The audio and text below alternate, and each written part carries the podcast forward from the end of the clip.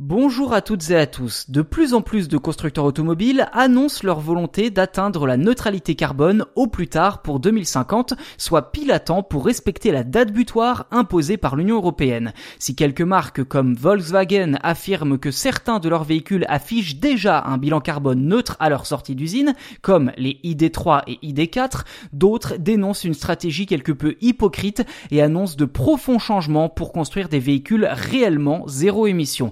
C'est le cas de Volvo qu'il a annoncé lors de la publication du premier bilan annuel de sa division Polestar avec une ligne d'horizon bien précise 2030. Alors ne vous y trompez pas, le concept de neutralité carbone ou neutralité CO2 est assez large et en fin de compte peu précis. Un bilan carbone neutre peut aussi bien être obtenu en émettant pas le moindre gramme de dioxyde de carbone qu'en compensant ses émissions de CO2 par d'autres actions comme la plantation d'arbres ou l'achat de crédits carbone. Et dans bien des cas malheureusement, c'est par la compensation que les entreprises atteignent leur objectif de neutralité CO2.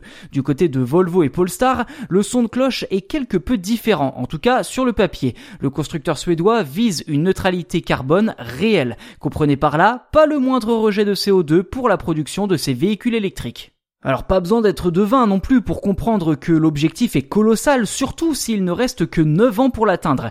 Et il n'en reste pas moins que la production des voitures électriques et l'extraction des minerais nécessaires aux batteries émettent beaucoup de pollution, ce qui du coup n'est pas neutre en CO2. Et pour y parvenir, Polestar va être obligé de revoir entièrement sa chaîne de production et repenser chaque étape une à une de l'extraction minière et du raffinage de ces matériaux jusqu'à l'assemblage des véhicules en usine.